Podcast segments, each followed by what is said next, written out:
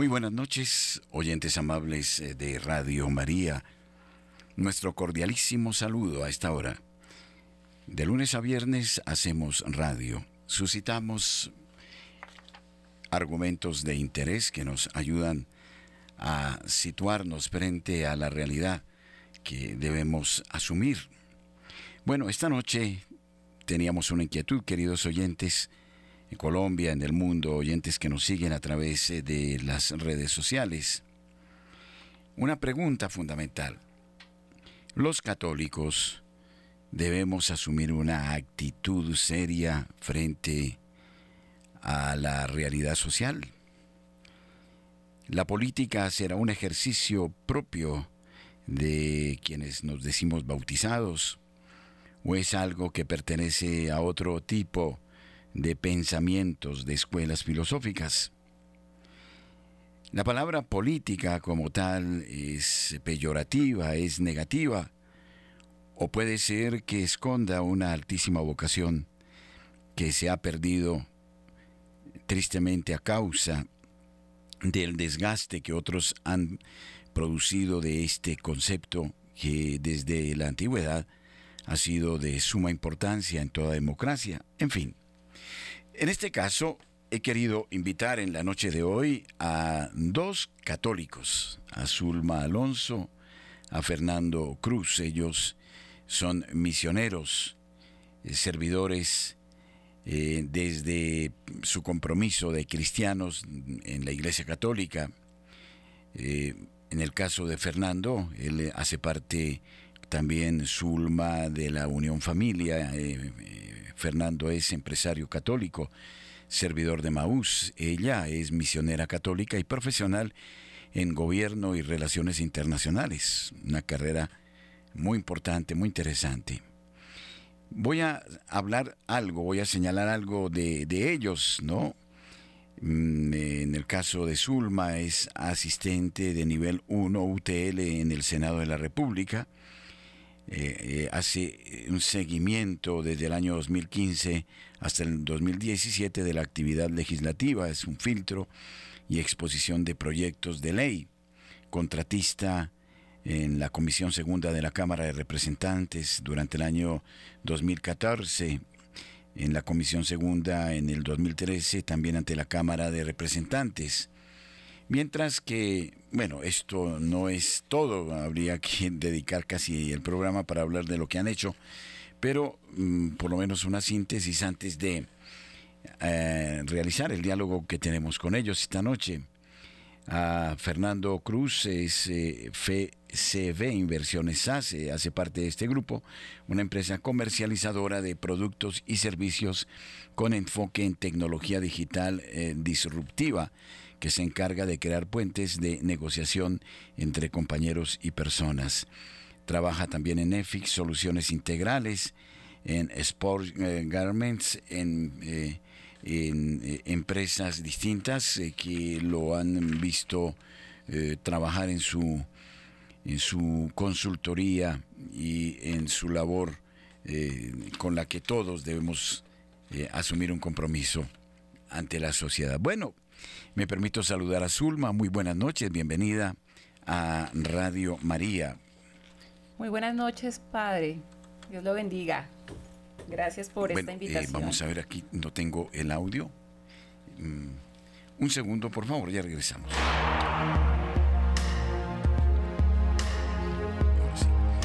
Muy bien, vamos a, ahora sí. Zulma, ¿qué tal? Muy buenas noches, Padre. Muchas gracias por esta invitación. Dios lo bendiga. Fernando, buenas noches, ¿cómo, estamos? ¿Cómo le va, padre? Muchas gracias. Aquí, juiciosos, cumpliendo con esta cita tan hermosa. Muy amable, padre, por estar aquí. Muy bien, inicialmente hablemos de la labor que ustedes están realizando en esta eh, Fundación Unión Familia, Fernando. Bueno, eh, padre, hagamos un, resumencito pequeño antes de, de hablar de Unión Familia. Unión Familia es como una consecuencia de una inquietud de varios católicos que eh, se reunieron a tener inquietudes sobre lo que pasaba en la, en, la, en, la, política del país, en lo que pasaba en el país general. Y, y es una, un movimiento de acción política que permite que los católicos estemos allí presentes eh, a través de, nace de un grupo de pensamiento, eh, un tanque de pensamiento, que permite hacer análisis muy estructurados de lo que está pasando en las leyes y en la política en Colombia. Entonces, Unión Familia se convierte en, ese, en esa punta de lanza en donde los católicos llegamos a comenzar a defender principalmente principios de familia, de vida y de dignidad humana, Padre. Claro, veo que Zulma ha estado muy cerca del Congreso de la República, de modo que seguramente ha tenido la oportunidad de una formación implícita de cara al compromiso con Unión Familia. Buenas noches. Bueno, Padre, yo estuve elaborando un tiempo, realmente ya llevo desvinculada hace varios añitos y tal vez por eso fue que me, me inquietó tanto este llamado porque esta es una nueva misión, es un nuevo espacio de evangelización. Y qué bonito, porque claro, usted lo menciona, yo tuve la oportunidad de estar vinculada en el Congreso, pero eh, de otra forma, de otra manera.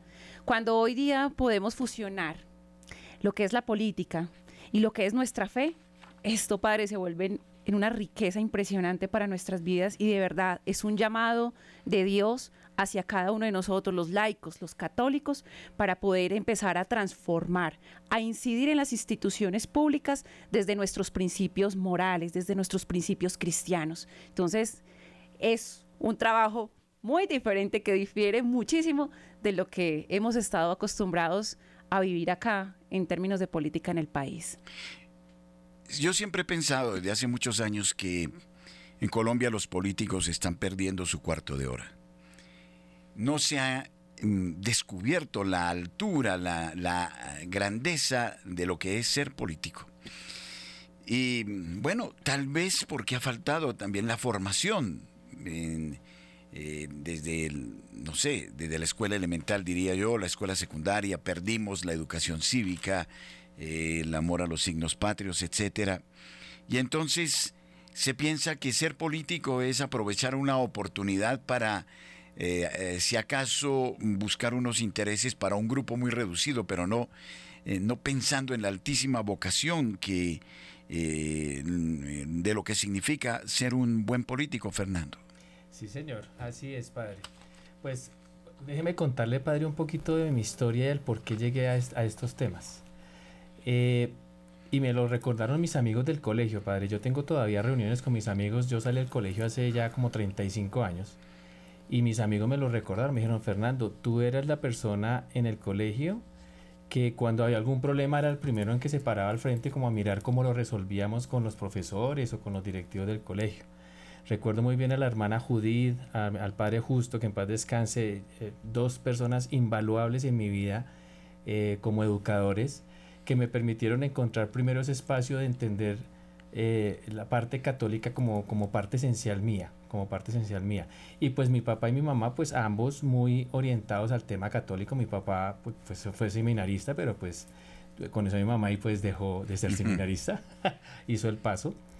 Eh, y en ese paso de caminar por la vida y avanzar, eh, yo siempre tuve que, inquietudes políticas. Hace poco hice una revisión de, de los blogs que yo utilizaba, de los blogs que uno utiliza que le piden en la universidad o en el, o en, venga, creen un blog y comiencen a trabajar y me encontré que yo en el año 2007, 2006 hablaba ya de política y comencé a participar en algunos temas políticos pero muy de lado, es decir, iba como apoyo de alguna persona que era como candidato, etc.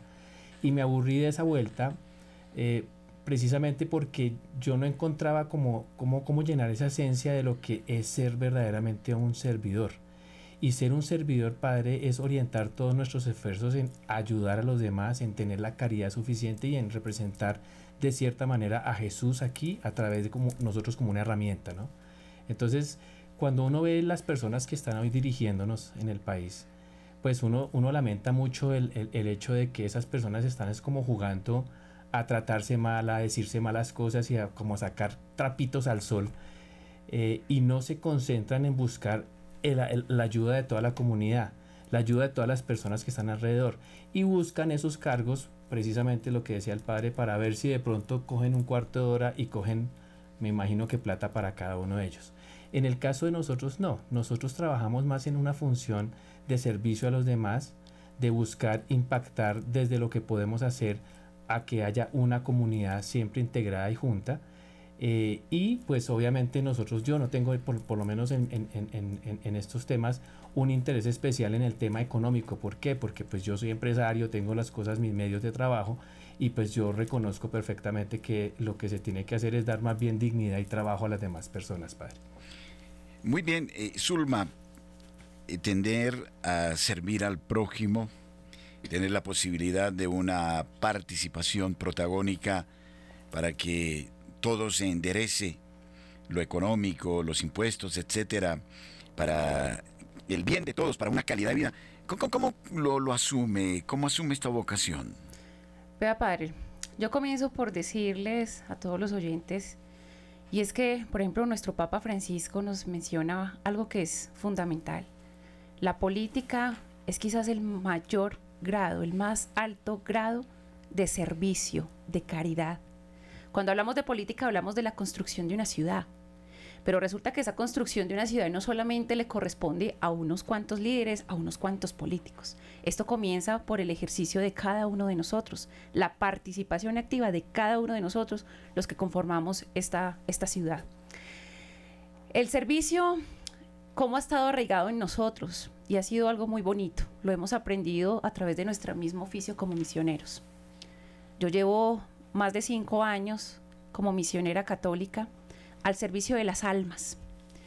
Y cuando tú estás todo el tiempo en contacto directo con las realidades de las personas, con sus heridas, con sus dolores, cuando te das a la tarea de poder escucharlos, de poder conocer sus corazones, por qué la maldad del hombre deriva en la delincuencia, en la inseguridad, porque la maldad, la, digamos, el desamor y las carencias de amor en sus corazones derivan precisamente en que alguien se haga ladrón, en que alguien comience a consumir drogas.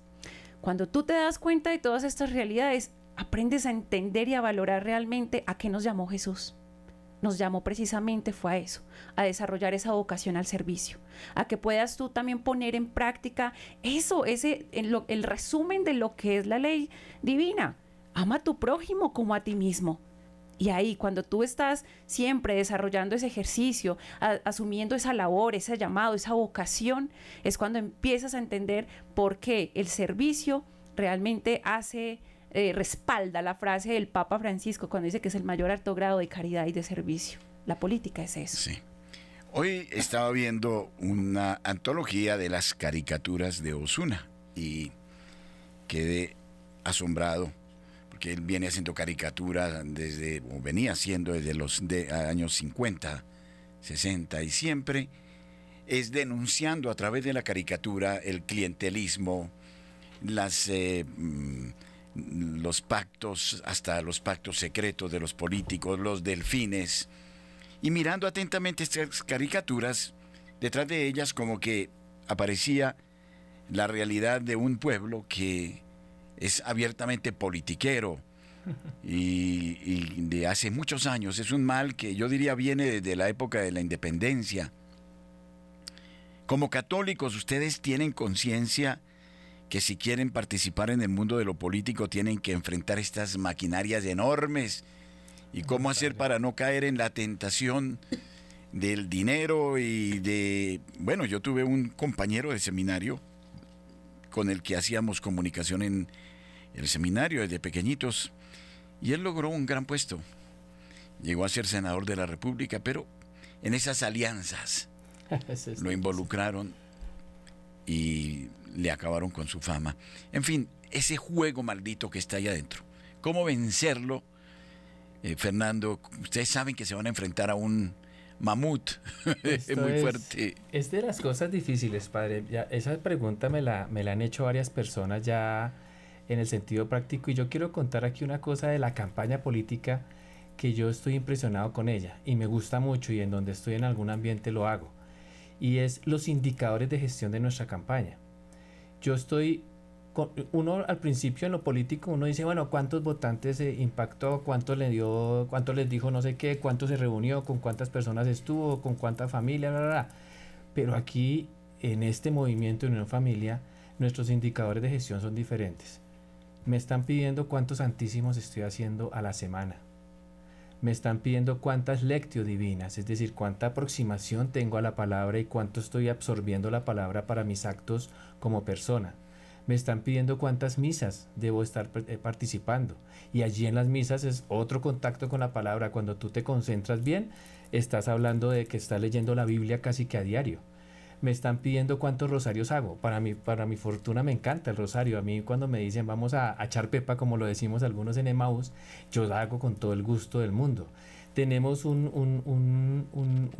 oraciones de misioneros públicos que también nos obliga a trabajar.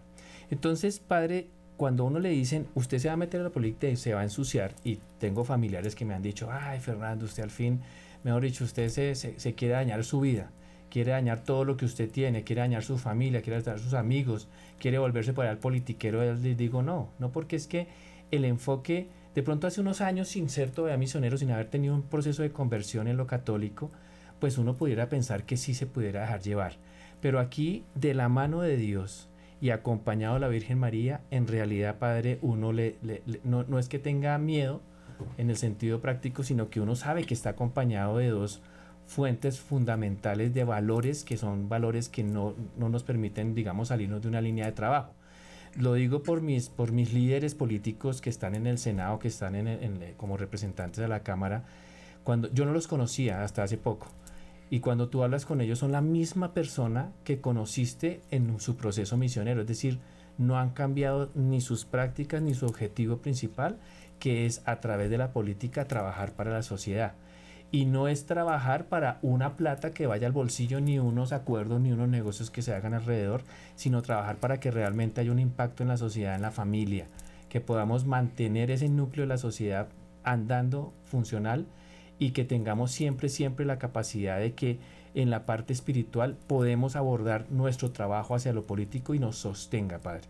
Yo en, el proceso que he estado haciendo, eh, ahorita en esta campaña, eh, mucha gente me ha dicho, pero usted no lo he visto en Unicentro repartiendo eh, volantes, ni lo he visto colocando vallas y nada de eso. Yo tomé por decisión propia, dije, si este es un trabajo espiritual, es un trabajo para Dios, y es un trabajo en el cual yo voy a ir a trabajar por Él aquí en este mundo, pues yo no lo puedo hacer por fuera del entorno de espiritualidad en el que yo trabajo. Entonces he pedido citas en los diferentes grupos de Maús de la localidad que me corresponde y en las otras localidades para poder ir a hablar de la necesidad de que el católico no puede quedarse pasivo ni tibio, sino que necesitamos actuar de una manera conjunta para ir a defender las causas que nos mueven y nos motivan a nosotros. Mi principal motivador, padres, es mi familia. Es mi familia, mi esposa, mis dos hijos son mi principal motivador. Yo me levanto todos los días con el ánimo de que ellos estén bien. Y, en ese, y en ese sentido práctico, pues obviamente cuando yo trabajo dentro de mi comunidad, en este caso los grupos de Maús, yo me beneficio de la espiritualidad de cada grupo, me beneficio del tema que están tratando, me beneficio de las lecturas bíblicas que se tocan allí, me beneficio del rosario que se hace en cada grupo de Maús, me beneficio en las misas, escucho otras personas y eso es una riqueza, Padre, que no se pierde y que sirve como sustento para no salirse del camino de tomar la política como algo divino, algo que es para la sociedad.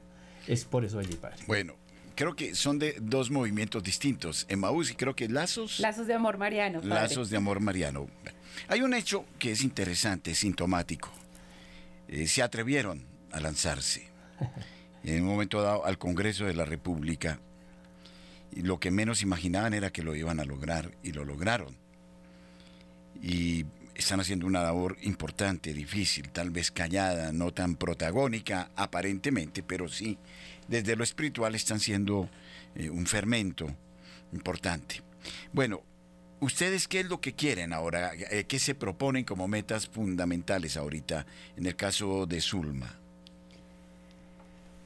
Nuestra meta fundamental, Padre, es llevar la evangelización a otros escenarios. En este momento, los escenarios, las instituciones públicas, y desde allí empezar un trabajo de concientización, de crear conciencia en las familias, de crear conciencia en los padres de familia. A través de una participación eh, con una candidatura al Congreso con una candidatura al Consejo. En, en, el caso específico, eh, acá voy aspirando a ser edil de la localidad de Suba. Ah, ya. Edil de la localidad de Suba y ahí es donde empezamos nuestro, a abonar nuestro, nuestro trabajo. Ya. Allá. Y en el caso de Fernando. Edil de la localidad de Usaquén, padre. Para, para fortuna de nosotros, el tema también es fácil en número, padre. O sea, yo a mí me gusta siempre decirlo. Nosotros logramos para todas las localidades, al igual que para el Consejo con HAS, que tengamos el número 7 al final. Entonces, cuando uno piensa, oiga, ¿con, ¿cómo voto? Entonces nosotros estamos diciéndolo muy fácil. Cristo 7, es decir, nosotros estamos avalados por unos partidos, por supuesto, que toca en política hacerlo. Entonces decimos Cristo 7 para el Consejo y Cristo 87 para las localidades. Hay una localidad que se presentan menos candidatos, que es la de Mártires, que es Cristo 84, pero pues es lo bonito es que el 7 nos quedó para todos, Padre, alrededor del tema. Ya. Este servicio entonces es mucho más capilar, más a nivel, dijéramos, de las zonas de la ciudad, es muy importante. Y me parece bien, ¿no? Porque así van madurando poco a poco. Eh, lo importante es lograr. ¿Y cuáles son los obstáculos que están viendo como más fuertes para hacer esta incursión política, Zulma? En estos momentos, su merced dice, empezamos desde lo pequeño. Y empezamos desde lo pequeño porque somos esos peones que vamos a ir abonando esta tierra para que más adelante empecemos a dar grandes frutos. Y en este ejercicio, padre, las principales eh, dificultades con las que nos hemos encontrado es precisamente con una frustración, con una desilusión por parte del electorado. Hay desesperanza, ¿sí? Eh, se ha creado falsas ilusiones en, en el electorado a causa también de promesas, de tantos incumplimientos por parte de los políticos y sobre todo una desesperanza, una desesperanza que, que se digamos que impera mucho en las personitas porque no ven un futuro esperanzador en nuestro país. Eh, indicadores económicos, la inseguridad, la corrupción que ha permeado todas las instituciones y todos los escenarios en nuestro país. Y, y esto es lo que acompaña a las personas hoy día. O sea, como que hoy día tú vas y hablas de política y de una vez ya recibes como el rechazo, como, como a mí no me hablen de este tema, por favor, todos los políticos eh, son corruptos, son ladrones y, utilizan un sinnúmero de, de, expresiones pues muy desafortunadas. Pero bendito Dios, para nosotros ha sido un reto muy importante, una oportunidad valiosísima, porque en medio de, todo, de toda esa dureza de las personitas que, que ya no, no quieren ver más allá, y es más, los ha llevado hasta tal punto, Padre, de empezar a generar una actitud de indiferencia. Yo me acuerdo que yo escuchaba al, padre eh, Fray Nelson Medina cuando él hablaba de unos pecados de, omisión que eran las, las I, la indiferencia, la injusticia y demás. Y en eso hemos caído, eh, digamos que las personas, propiamente pues las personas creyentes, que muy arraigadas a la oración claramente, pero en el tema del activismo, de la acción, nos quedamos quietos, estamos, estamos quietecitos, estamos adormecidos.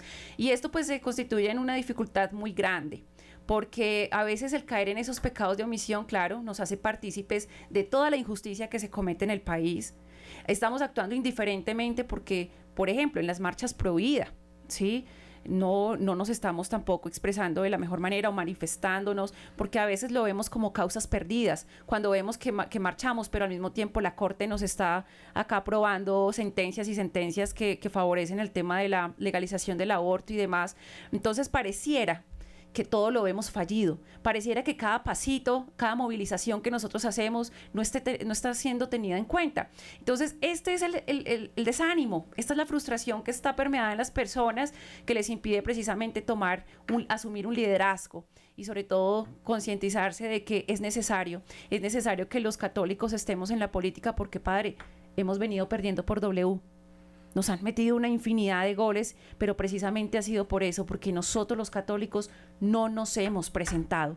Entonces para nosotros es un reto muy bonito cuando yo llego a las personas y me empiezan, uno les dice, ¿ustedes qué piensan de los políticos? Ay, son ladrones, corruptos, no sé qué.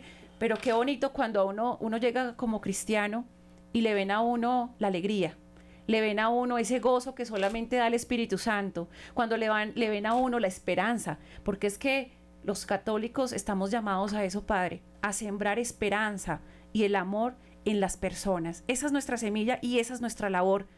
Un católico pesimista, un católico que vea todo como ya una causa perdida, pues realmente o no estás bien formado o no has realmente estado, digamos, bebiendo del amor del Señor, que es el que te alimenta, te da fuerza, te da el ánimo, te da la alegría, te da absolutamente todo para tú empezar a, emprender ese camino de lucha que se necesita. De hecho, los textos del el día de ayer, ¿no? Del domingo 23 del tiempo ordinario hablaban de eso, de la necesidad de ser profetas, mm. de denunciar eh, sin cargar pues eh, nuestras tintas sobre las personas, pero sí sobre los hechos que son contrarios a la verdad. Es más, el profeta Ezequiel decía, eh, pues ya ve Dios a través del profeta, si tú no amonestas, cargarás sobre tu propia espalda, ¿no? Si tú no adviertes.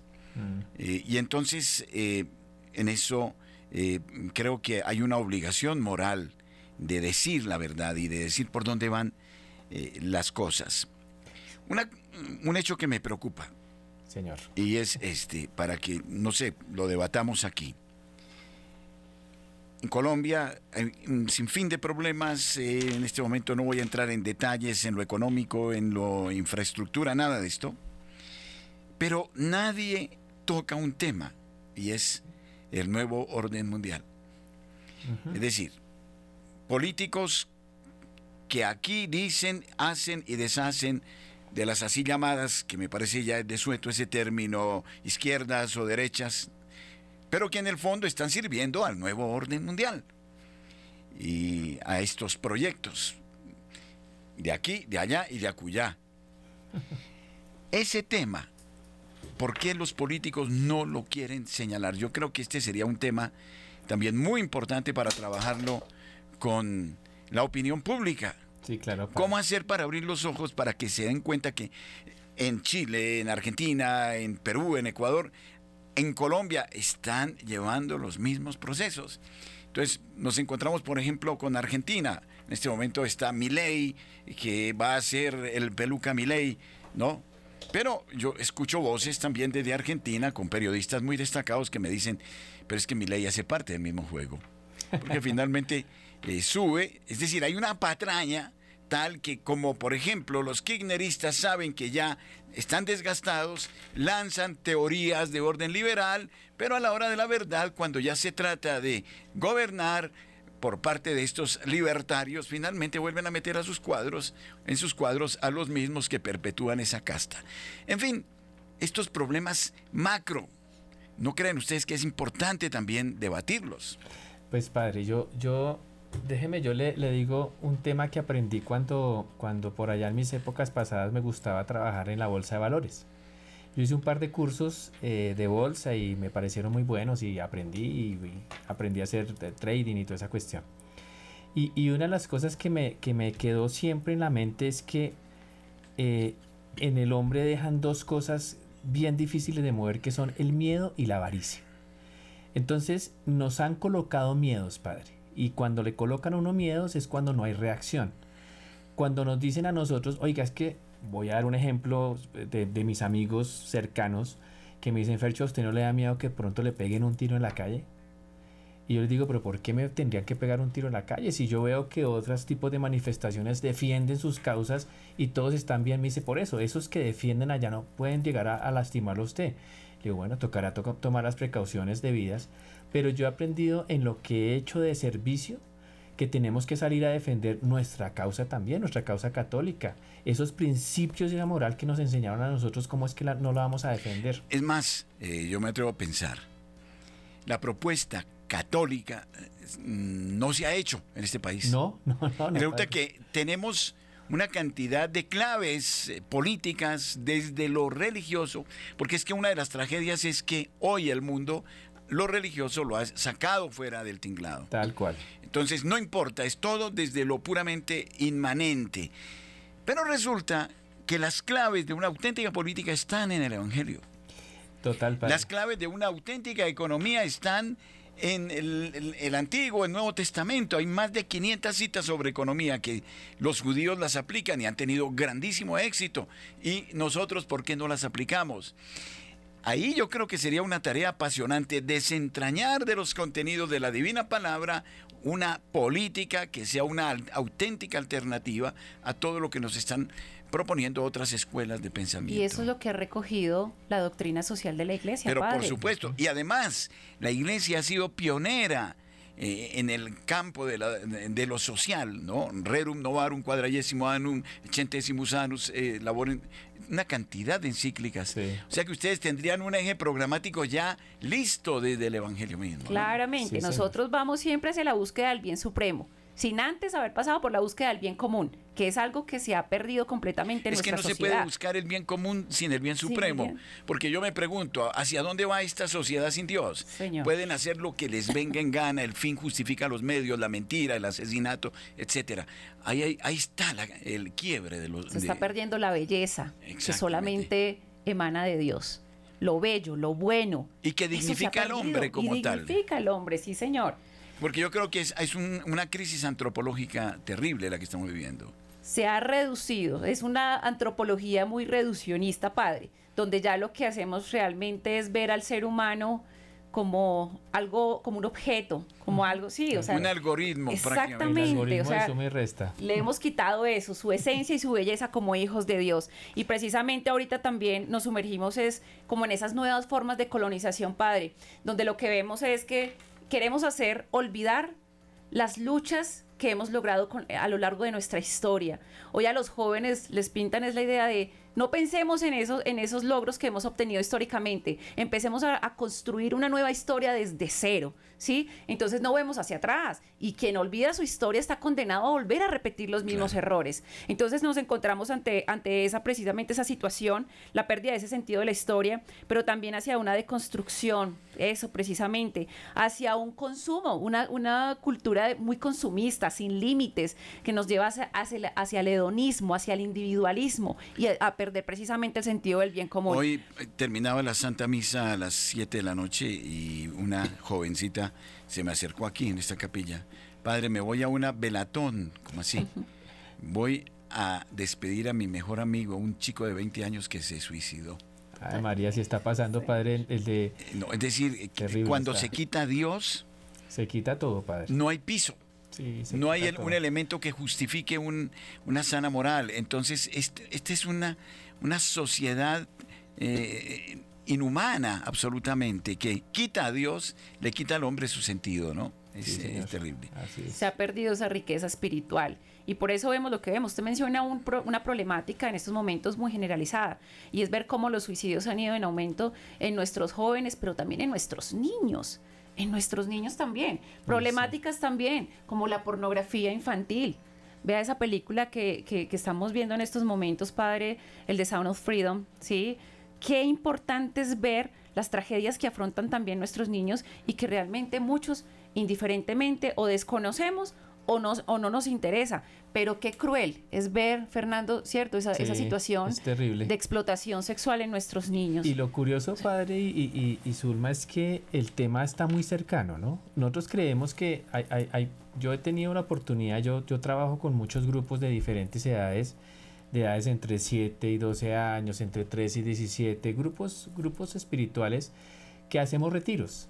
Y en cada retiro llegan una cantidad de muchachos que están en el entorno católico, pero que la influencia de la educación que les están dando es completamente distinta. Yo me encuentro con un colegio aquí vecino, que los rectores ya tienen el lenguaje eh, el lenguaje inclusivo, y entonces ya no le dicen a los papás papás aquí en un colegio católico sino los tutores. Esta deconstrucción de la que tú hablabas me parece muy importante Fernando.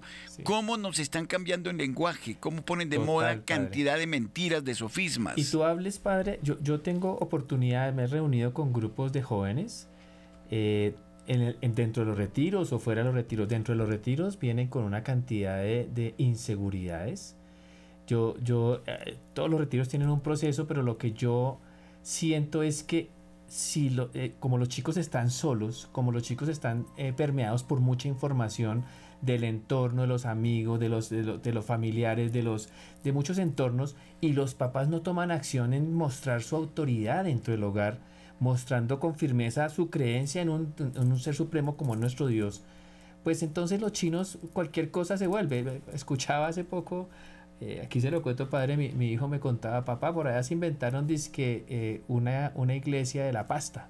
Entonces ya hay un dios de la pasta con toda una estructura doctrinal y toda la cuestión, y hay gente que cree en la pasta.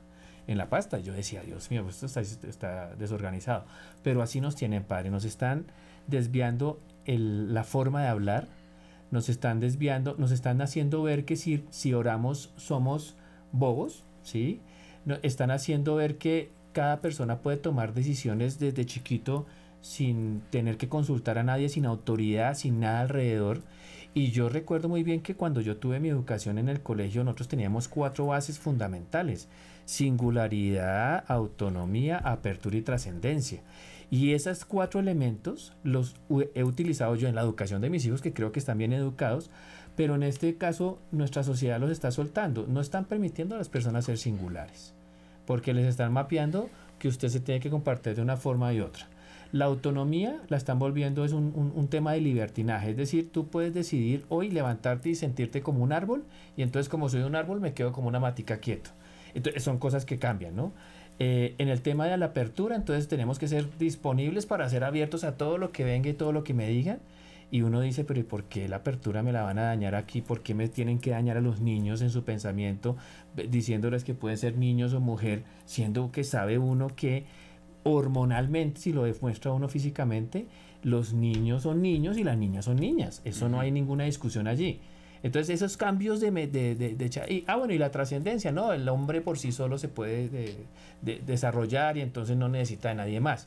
No, nosotros tenemos una trascendencia sobre la creación nosotros fuimos creados y tenemos que trascender buscando nuestra salvación. Entonces, esos elementos, esos cuatro elementos que le digo de formación, pues los están cambiando en todos lados.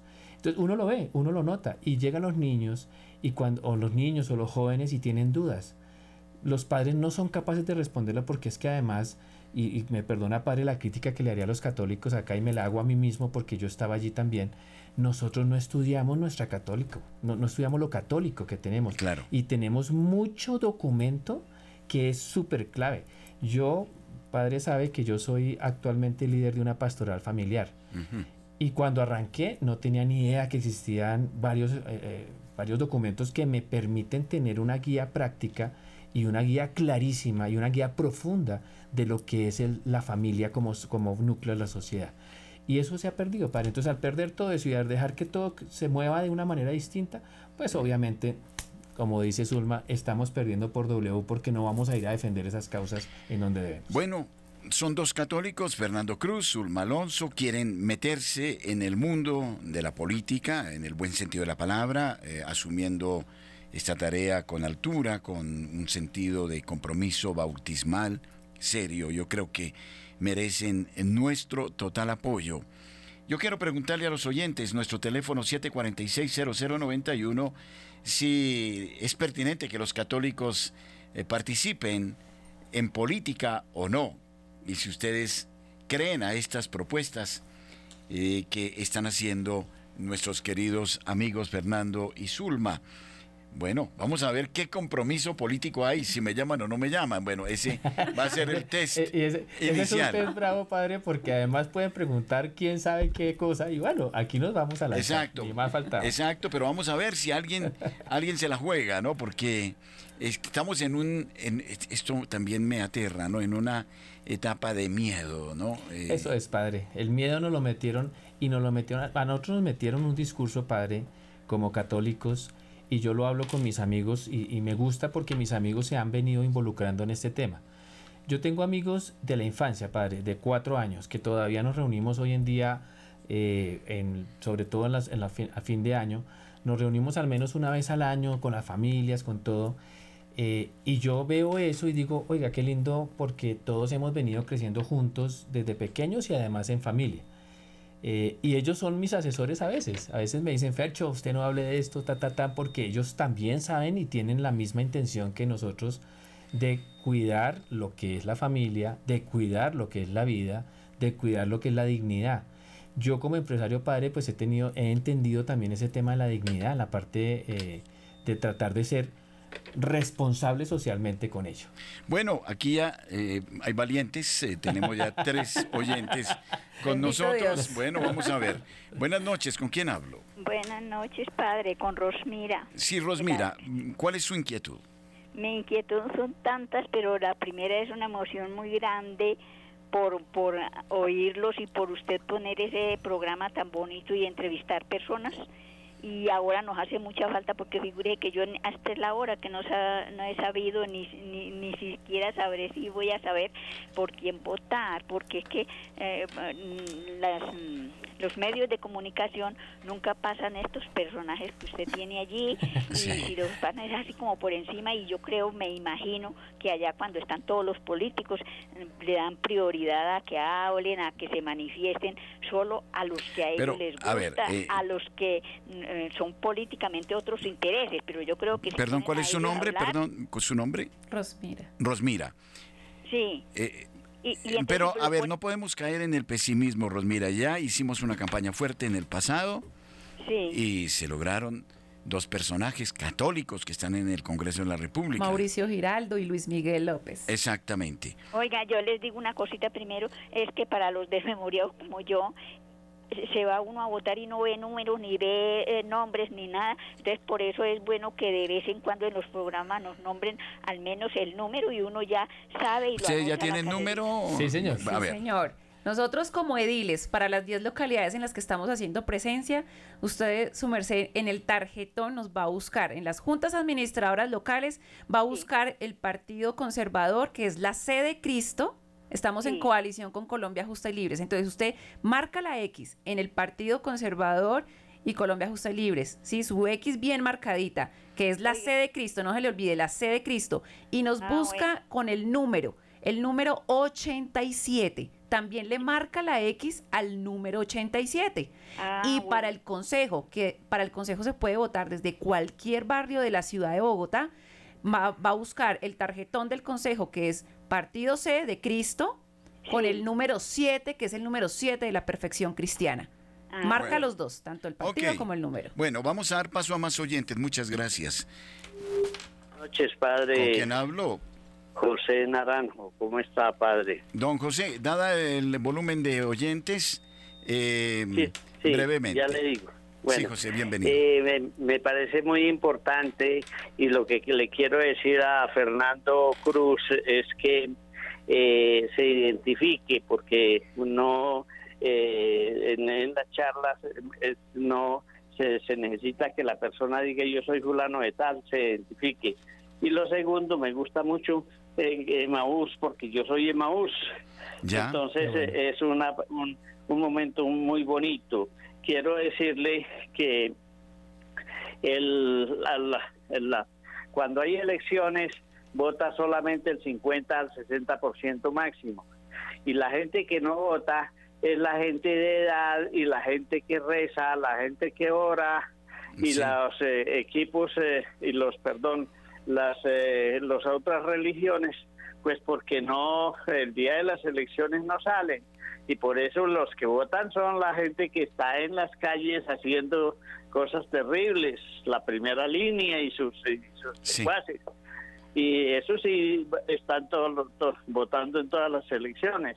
Entonces el trabajo tiene que ser mucho más centralizado porque en, la Iglesia Católica somos muchísimos y, y solamente si, si va con mis hermanos de Maús va a haber mucha fuerza y luego María y todas esas cosas y, y, que y que, que haya como un programa donde se le diga a la persona porque he oído muchos programas bonitos con usted eh, padre usted es una persona muy bella y muchos programas bonitos pero no dicen los las direcciones los teléfonos tal no sé cuándo y la mayoría de la gente no no pues se, queda eh, se queda motivada pero no después no encuentra con quién no ubicarse perfecto. Bueno vamos a seguir ese consejo le parece como hay muchísima eh, eh, gente esperando. Me encanta mucho saludarlos. Un abrazo, gracias. Y, ya anoté aquí el 7 y el 87. Búsquenos en Unión Familia por internet, Unión Familia, y ahí va a conocer a todos los candidatos que hay a nivel nacional. No, es que yo no uso internet, yo soy una ah, persona que no me gusta la tecnología porque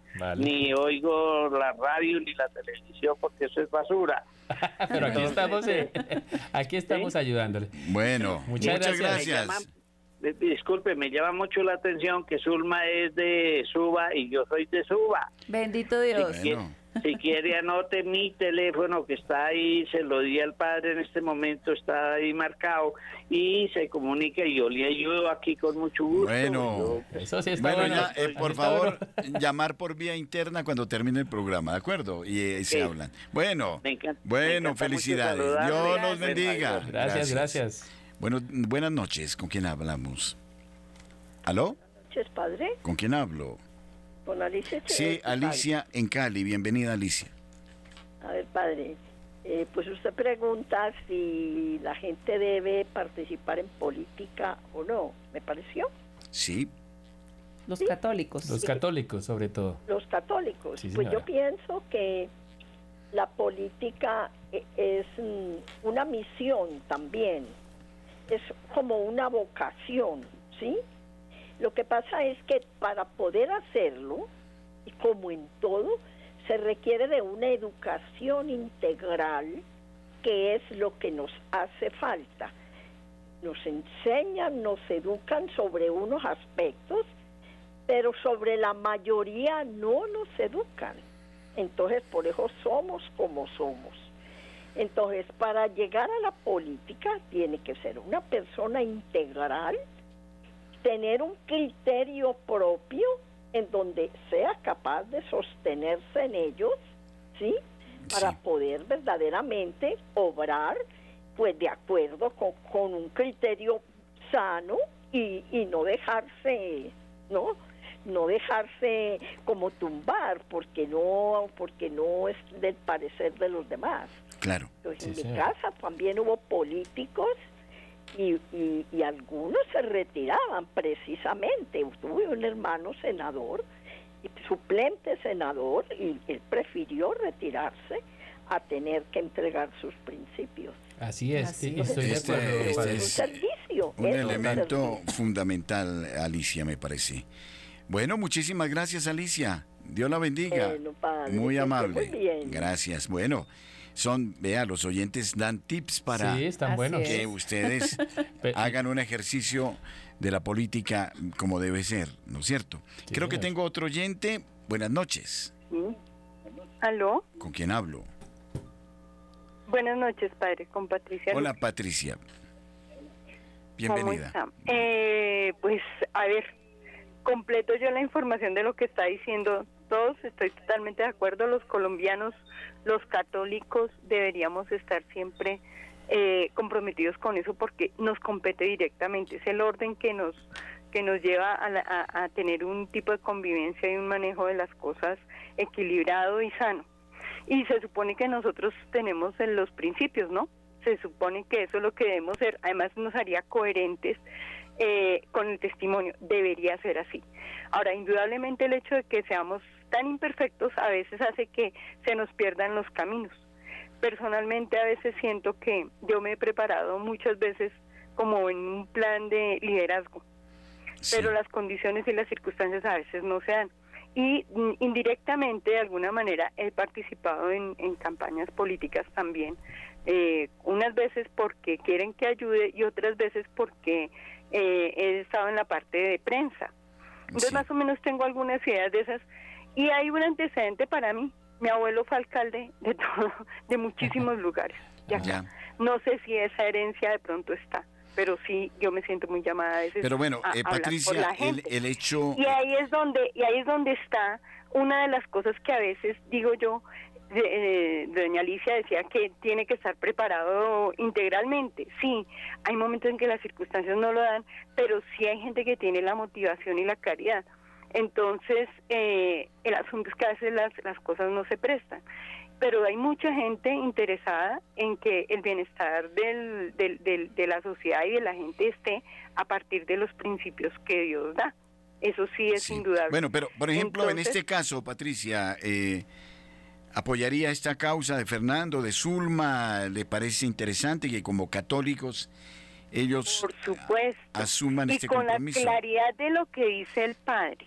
Ojalá que esa sería la mayor mm, intención, porque el que tiene claro hacia dónde va este país, hacia dónde va el mundo, lo que es la Agenda 2030, todos esos parámetros, para que no se deje manejar ni manipular por el sistema que hay, ¿sí? Si es una persona que tiene claro para dónde va, porque esos, esos temas y esa información es clara, yo estoy completamente convencida que va a ayudar a sanar y a salvar muchísimas cosas.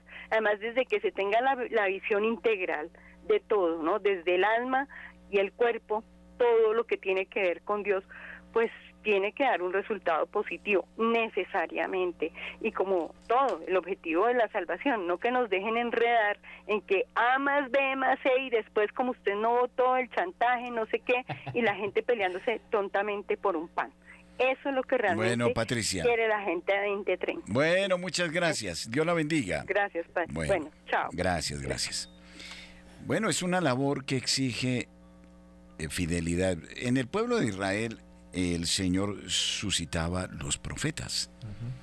Yo creo que los profetas en ese momento tenían también un ejercicio político dentro de, la, de las comunidades, la anfictionía, en las tribus de Israel, que advertían sobre los efectos negativos de la ausencia de, de la alianza y de sus consecuencias. ¿No creen ustedes querida Zulma, que su tarea es la de ser también profetas, sin caer en fanatismos bien fundamentados, sobre lo que nos espera y lo que ya estamos viviendo en esta sociedad que se está desintegrando por la ausencia de los valores sobrenaturales que son parte esencial del ser humano. Así es, Padre. Estamos llamados a ser un profeta como Elías, con ese ardor y ese fuego del amor de Dios. O sea, que eso no pare y que eso no cese. Pero también, precisamente, al anunciar y denunciar todo el tiempo. Lo que usted, usted menciona una palabra muy, digamos que muy acertada, y es sin caer en fundamentalismos religiosos que eso es lo que podemos ver quizás con el fundamentalismo islámico, ¿no? Sí. Que qué peligroso es también. Claro, ya es el otro extremo. Ya es el otro extremo, sí, señor. Pero digamos que esa no, esa, esa no es la idea de nosotros. Nosotros muchas veces cuando hemos tenido la, en todo este proceso de, campaña, le decimos a las personitas, o sea, no crean que es que nosotros llegamos con, queremos llegar con el deseo de decir, ahora entonces se va a decretar que todos los colombianos tienen que hacer el Santo Rosario, porque pues digamos que tenemos que respetar también la libertad, ¿sí? Lo que nos rige a nosotros como sociedad. Entonces, y dentro de esa libertad, pues también está precisamente el que cada quien pueda desempeñar su credo, eh, su profesión de fe, eh, digamos, lo que ellos consideran pues necesarios como tal. Pero no es esa nuestra finalidad. Nuestra, nuestra finalidad es más eh, permear las instituciones con principios, que yo pienso que son principios nobles que a todos nos rigen. La justicia, por ejemplo, ¿sí? La justicia como tal, tener un orden también, el respeto a la libertad que es tan importante y que está siendo tan atacado, ¿sí? Entonces, digamos que es más como ese tema, sin caer claramente en fundamentalismos de imposición, porque es que lo impuesto no, no, no, no, es, no es chévere, padre. Sí. No, no. Tengo oyente, buenas noches. Aló. ¿Aló? Noches. Sí, ¿con quién hablo? Reinaldo Prieto desde Ciudad Bolívar, Bogotá, padre. Sí, Reinaldo, ¿cuál es su inquietud? No, padre, felicitar a mis compañeros de Unión Familia. Él también es otro más padre. Sí. Ah, Él también es de Unión Familia. Ya les reconocí la voz a Reinaldo. Sí, ¿Qué Reinaldo? ¿Cómo vas? Edil por Ciudad Bolívar. Ah, ya. Nombre de Dios. Sí, eh, gracias a Dios, muy bien, trabajando mucho, dando a conocer este proyecto de Unión Familia aquí en Ciudad Bolívar que tanto lo necesita. Y feliz, feliz de este proyecto de Unión Familia. Gracias, Padre, por eh, permitirnos desde Unión Familia eh, dar a conocer este proyecto que viene del corazón de Dios. Sin lugar a dudas, yo nunca pensé hacer política, pero el Señor nos ha enviado a eso, a evangelizar y a dar la vida por la verdad y aquí estamos luchando por eso también. Bueno, ¿cuál ha sido el apoyo? De, voy a hacer un poco de las parroquias, de las diócesis, de los sacerdotes, si hay conciencia política en ese sentido, no para que nos pongamos a hacer política los curas, pero eh, Padre, permítame, yo tomo la palabra allí. Eh, digamos que los padres, claro, por, por, por el tema de, de, de, su, de su perfil, pues no pueden estar haciendo política. Sin embargo, yo he tenido la oportunidad de hablar con varios padres y varios monseñores porque pues he tenido que pedir permiso para ir a los diferentes grupos. En algunos casos he encontrado receptividad de que permiten ir a hablar en los grupos. Obviamente, cuando tú hablas en un grupo, pues lo hablas desde la evangelización, no lo hablas desde la política misma porque pues raya un poquitico, pero sí es llevar a concientizar a las personas de que tenemos que participar, como lo dijo Zulma y lo hemos dicho siempre, no podemos seguir perdiendo por W cuando los principios de nosotros están siendo vulnerados. Pero también hay un rechazo de pronto en algunos momentos de que mezclar lo espiritual con lo político no debe darse porque se me puede dañar el grupo. Y es un miedo que yo creo que es válido, pero eh, en el sentido que estamos trabajando nosotros pero a ver, eh, yo esta posición personalmente no la comparto porque todos pagamos impuestos. Ah, sí, padre. Y todos tenemos que hacer declaración de renta. Sí, señor. Y debemos ser conscientes que eso que se paga es lo que están manejando los políticos. Sí, señor, tal cual. Y que hay una cantidad de políticos zánganos que han vivido de la, del dinero de los demás y se han hecho ricos con eso a través eh, de la corrupción y de todo eso. Entonces a mí me parece que son posturas eh, muy políticamente correctas y que eh, nos mantienen. No se trata de, decir es este partido dentro de la iglesia, no, pero sí alentar a los católicos a participar. A, Y a formarlos políticamente con la conciencia. elegir a conciencia. Exacto. Que es el trabajo que está haciendo ahorita la Conferencia Episcopal ah, Colombiana. Claro. Se metió de frente con esto y lo primero que dice, no vote su voto, vote a conciencia. De hecho, hace poquito el, arzobispo de, el monseñor de Florencia daba como unos criterios de porque cómo sí debe votar, cómo no debe votar realmente, daba como unas unas guías que podemos tener para que busquen este tema porque son muy bonitos estos, estos eh, escritos que hacen pues estas autoridades eclesiásticas y, es precisamente eso, padre. Eh, algunos criterios, bueno, que fíjese muy bien si la persona está invirtiendo mucho en, en publicidad y está siendo muy ostentoso, pues son personas que muy posiblemente están adquiriendo muchos compromisos y pues no van a trabajar libremente cuando lleguen a ocupar un cargo de eso, ¿cierto? Porque lo, que, lo primero que hacen es adquirir compromisos. Además, yo veo como los evangélicos, decíamos señor Mario Rebollo de feliz memoria, los evangélicos llenan los vacíos que dejamos los católicos. Totalmente.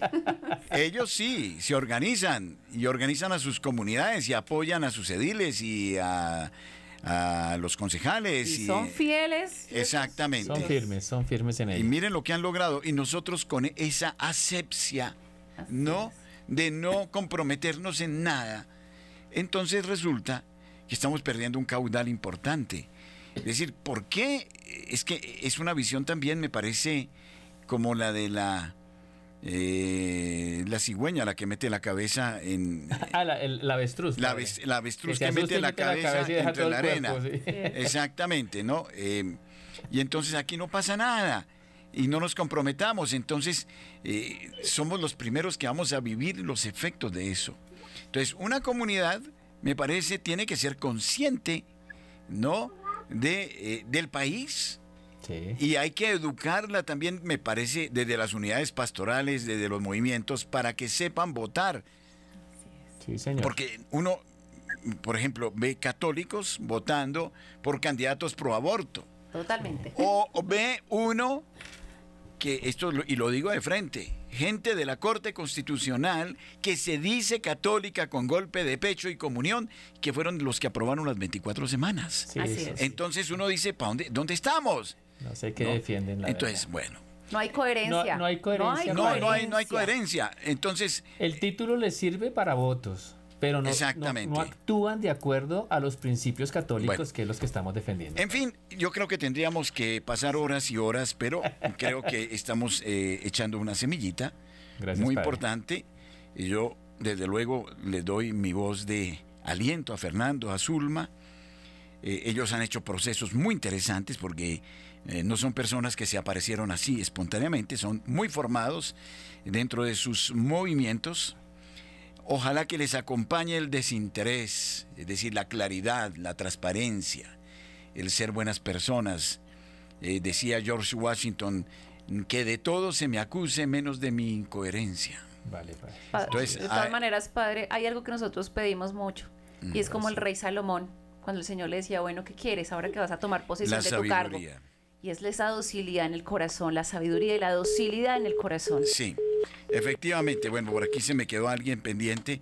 Bien, en todo caso, muchísimas gracias. Vamos a tener oportunidad de seguir dialogando, debatiendo ya sobre temas más puntuales. Este era como un abrebocas, una introducción para que eh, ustedes, queridos hermanos católicos, conozcan a quienes quieren asumir este compromiso con altura. Hoy hemos hecho una jornada de oración. Todo el día se ha rezado el rosario, porque hoy pasaron varias cosas. Hoy es el 9-11. Hemos recordado a todas las víctimas de las Torres Gemelas. Pero hoy hubo mucha brujería. Dios mío, Hoy dedicaron a hacer brujería por todo lado y la organizaron y la llevaron a la plaza pública y todo. Y creo que el gran antídoto ha sido la oración. Por eso me parece que no es casual que esta noche nos hayamos encontrado con eh, Fernando y con Zulma, hablando de política y de política católica, desde la visión católica, concluye perfectamente esta jornada. Muchísimas gracias, Dios les bendiga y no decaigan, ¿no? Hay que resistir, hay que persistir y nunca desistir. Bueno, un abrazo, felicidades. Gracias. Buenas noches. Dios bendiga, Padre, gracias. angela, dear.